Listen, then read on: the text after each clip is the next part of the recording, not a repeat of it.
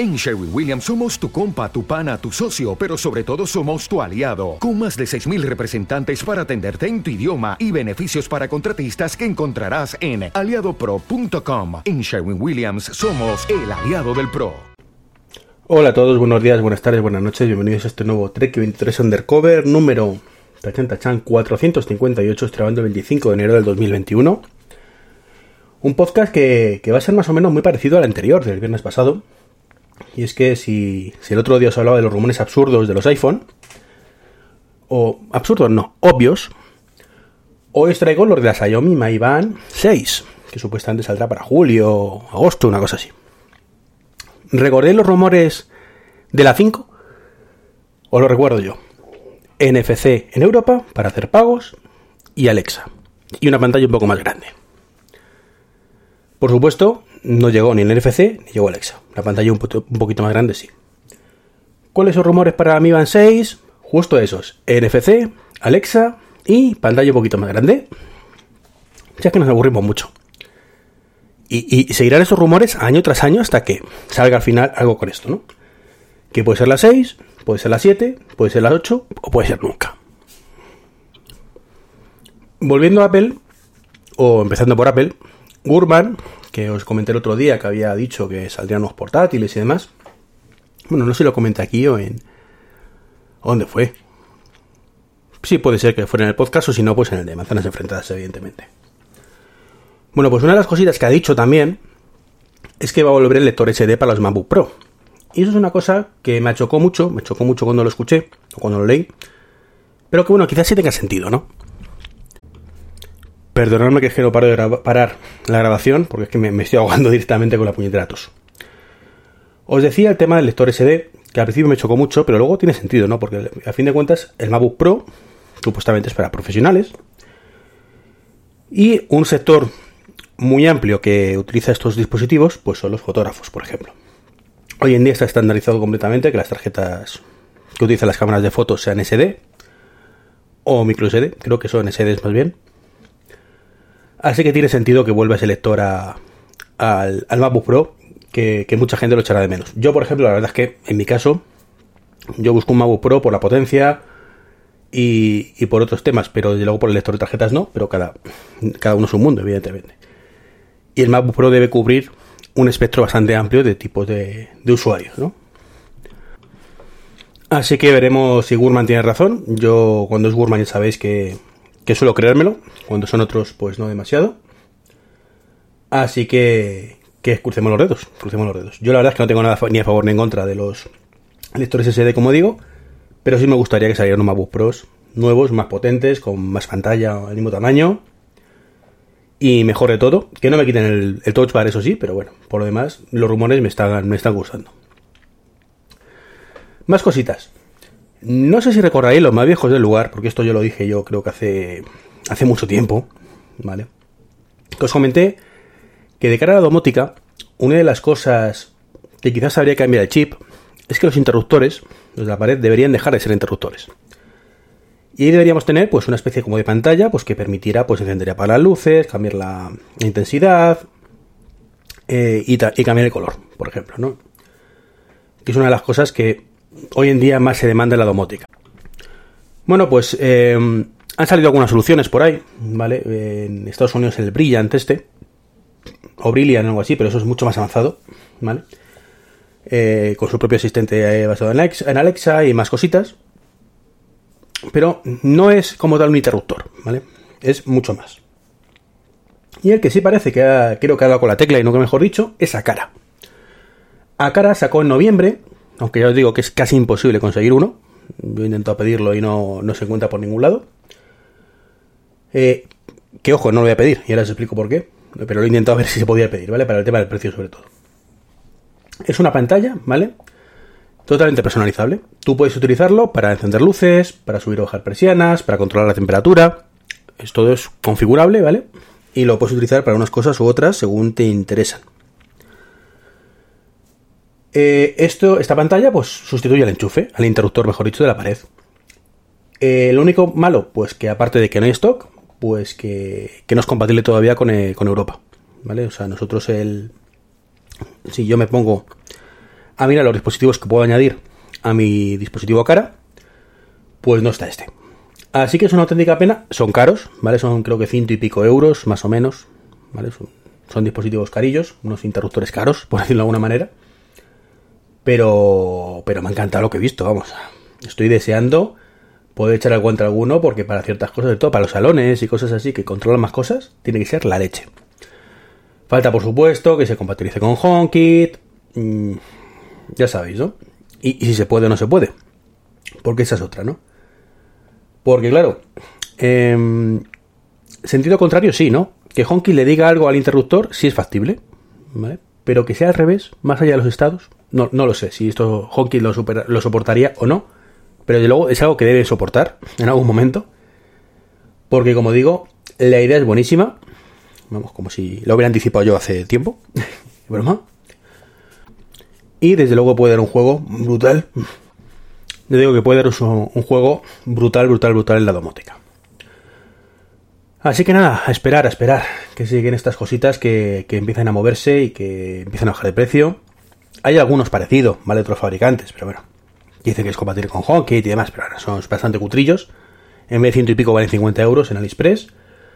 Eh, yo por lo que he visto en los vídeos que presentan, el lento como pegan, lento, lento, además. O sea, que no, no me convence demasiado, ¿no? Pero este de cara mola un montón, de verdad, sinceramente. Me, me ha enamorado, me ha enamorado. Más cositas. Eh, Coca-Cola, pues ya sabéis, la bebida esta que, tanto gusta y tan mala es para la salud. Y yo soy adicto, que coste. Bueno, no adicto, tomo bastante. Pero lo dejo cuando quiera, ¿eh? Que sepas que, que lo tengo controlado. Eh, ha lanzado pues una, un sistema llamado Mobile Pur, Pur, algo así se dice, para las máquinas de vending propias, ¿vale? No, las que tienen, por ejemplo, las habréis visto alguna vez en sitios como el Parque de Atracciones de Madrid, los, los Five Guys, no sé si los Burger King, porque yo la verdad es que hace años que no veo un Burger pero creo que también las, tienen, que son de esas que tú seleccionas directamente. Eh, son una máquina con una pantallita táctil y tú dices exactamente la Coca-Cola que quieres, con 20.000 sabores, combinaciones y demás, y, y, lo sacas, ¿no? Entonces lo que han hecho es sacar un, un sistema remoto de hacerlo. Por lo que he visto, básicamente lleva un QR en cada máquina, tú la enfocas con la cámara, te abre una página web de la propia máquina, y lo que haces es básicamente eh, seleccionar la bebida y pones el vaso para que sea sin contacto y le das al botoncito del móvil mmm, de lo que quieres sacar y el botón para, para echar la bebida. Particularmente me, me parece un, una idea buena, si no fuera porque le, creo que le falta que le den una vueltecita más, ¿no? Quizás tenga demasiada fricción. Y cuando digo demasiada fricción me refiero que ya de por sí esas máquinas son un poco coñazo, ¿vale? Molan mucho, pero son un coñazo. Tú vas con tu vaso y lo que quieres es una Coca-Cola y desde que tú llegas a la máquina hasta que tienes la Coca-Cola, pues pasan bastantes segundos. Pero bastantes, ¿eh? Donde está, ¿qué quieres? Bebida, si esto, Coca-Cola, de este sabor, con hielo sin hielo, y le doy. ¿Vale? Eh, todo esto que he dicho rápidamente, pero leyendo en una pantalla, eh, no lo tiene, no se abre en memoria, está desubicado, ¿vale? Como digo, es lento. No es el fin del mundo, evidentemente, o sea, nadie se muere ni nada, pero vamos, una cosa que a lo mejor deberían ser 5 o 10 segundos llenar un, un, vaso de Coca-Cola, pues se convierte a lo mejor en 30 o 40 segundos. ¿Qué ocurre con esto? Pues que tenemos un paso más. O sea, todo lo, demás que, que, he dicho lo tienes que hacer igual, pero en tu móvil. Con lo cual tienes que coger el móvil, desbloquearlo, coger la cámara, enfocar. O no, puedes enfocar sin, sin desbloquearlo. La mayoría de los móviles lo tienen. Abrir el QR, esperar que eso cargue, rezarlo a que funcione y luego hacer todo lo anterior. Con lo cual, mmm, pasamos a lo mejor 30 segundos a 40, 50, 60 segundos. Que no es el fin del mundo, ¿vale? Que es prioritario hoy en día el tema de salud, de que no toques nada, mmm, no sé que te contagies o contagies tú a alguien. Mmm, si, si ya está. Pero quizás deberían buscar alguna solución más rápida. Más rápida. Mmm, Primero, que, que, la velocidad sea buena, que no lo sé hasta qué punto es buena o no, o no, es buena, ¿no? Segundo, quizás con una aplicación que te instales y que tengas acceso más rápido, no lo sé, no lo sé, estoy diciendo ideas a lo loco. Tercero, un QR, que es más rápido que, o sea, un QR, perdón, un NFC, que es más rápido que el QR, pero es cierto que no son todos compatibles, pero bueno, si lo tienes, le pulsas y ya está, ¿no? Entonces, si hubiera una aplicación que fuera la combinación de eso, yo lo vería un poquito quizás más, eficiente, ¿no? Una aplicación que cuando tú te acercas al NFC, se te abre eh, y automáticamente pues selecciona las bebidas. Uy, eso está inventado ya, ¿no? Se llama Apps Clicks, ahora que me estoy dando cuenta y no, no está preparado, ¿no? Pues en esto, ¿veis? Me acabo de dar cuenta que Apple lo ha petado, porque eso sí que es una buena idea. Un Apps Click de esto, le das, descarga la aplicación y la aplicación se conecta al chisme, pero solo tiene que, saber, que enviar y recibir un pequeño dato. ¿Qué es lo que quieres sacar o no? No tienes que mostrar la página web. No tienes que, que, dejar que pulse los botones. Todo eso en la propia aplicación, en tu móvil. ¿Vale? Con lo cual es súper rápido. O incluso puedes tener ya guardadas tus bebidas favoritas, que solo sea pulsar. Creo que le, faltaría eso, ¿no? Que sí, que está bien eso de, del mobile pur, que es un pasito más, pero desde luego en la dirección correcta, ¿vale? Pero demasiada fricción todavía. Deberían hacerlo más sencillo todavía. Que es a lo que voy. Y eso es aplicado también a otros muchos que, por ejemplo, en ascensores también han hecho cosas estas, ¿vale? Como, como tiene la mayoría una línea telefónica, pues tiene internet. Entonces, bueno, pues eh, en algunos casos, pues es así, ¿no? Que te enfocas el QR, ya pulsas el botón y todo. Un rollo patatero, ¿vale? Si estuviera una aplicación y fuera más rápido, pues mejor que mejor, ¿no? Eh, hablando de ascensores, eh, han presentado una cosa en, la, en el CES de este 2021 que sirve precisamente para llamar al ascensor sin tocarlo. Se llama Kinetic eh, Touchless, ¿vale?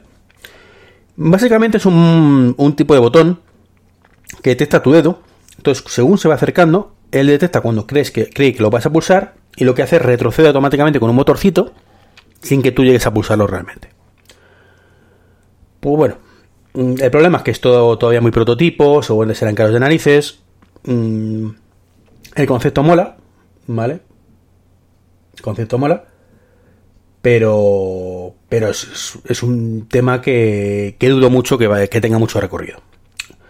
Más que nada, porque cuando quiera salir realmente al mercado eso, quiero pensar que todo el tema de pandemia ha terminado hace mucho y ya no será tan terrible pulsar un botoncito que te cuesta la décima parte o la una, centésima parte de lo que puede costar este botón, ¿no? Pero está, está muy bien, ¿no? Porque a lo mejor tiene otros usos en el futuro para, para otros temas.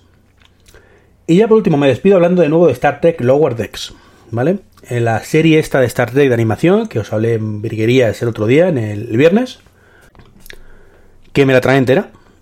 Mm, entre el, fue el viernes y el sábado, no sé ahora mismo si tardé dos días o tardé uno, pero me la tragué enterita. Eh, creo que fue el viernes por la noche cuando terminé de verla. Pero enterita, enterita, y me encantó. Una auténtica pasada, si os gusta Star Trek, como dije, es un, un auténtico homenaje, con sentido de humor, ¿vale? Pero en plan de pullitas, de chacarrillos, ¿sabes? Pero eh, muy bien llevada, con mucho cariño, como dije, y sobre todo eh, tiene un capítulo final. Eh, no voy a decir que sea igual, ¿vale? Que el último de Mandalorian. Pero sí que sale, bueno, pues viene al rescate un viejo conocido también, digamos, por decirlo suavemente, que de ahí me puso los pelos como escarpias. O sea, mm, brutal, brutal. Eh, salvando, la distancia, esto es Star Trek lo que Mandalorian a Star Wars. En todos los sentidos, ¿no? Es la serie que necesitábamos para revitalizar la saga de verdad, no las mierdas que están sacando. Y bueno, me, dije que, Alex Guzman pues es un, es un virus, es un cáncer, ¿no? Para la saga. En este caso también está metido, pero creo, creo que no han dejado meter mucha mano. tiene pinta, porque es, como digo, eh, brutal, brutal la serie. Se meten con todo, todos los tópicos de la serie, ¿no? Todas las coñitas, y, si sois un amante, unos amantes de, esta saga, tenéis que verla, porque realmente es, increíble. Es increíble. A todo el mundo que se ha recomendado, mm, le, ha encantado. Le ha encantado, le ha gustado bastante. Ha dicho, pues sí, tenía razón. Me, me lo he pasado muy bien viéndola. Así que ya sabéis. Pues eso es todo. Un saludo. Ahora sí me despido del podcast 458. Hasta mañana.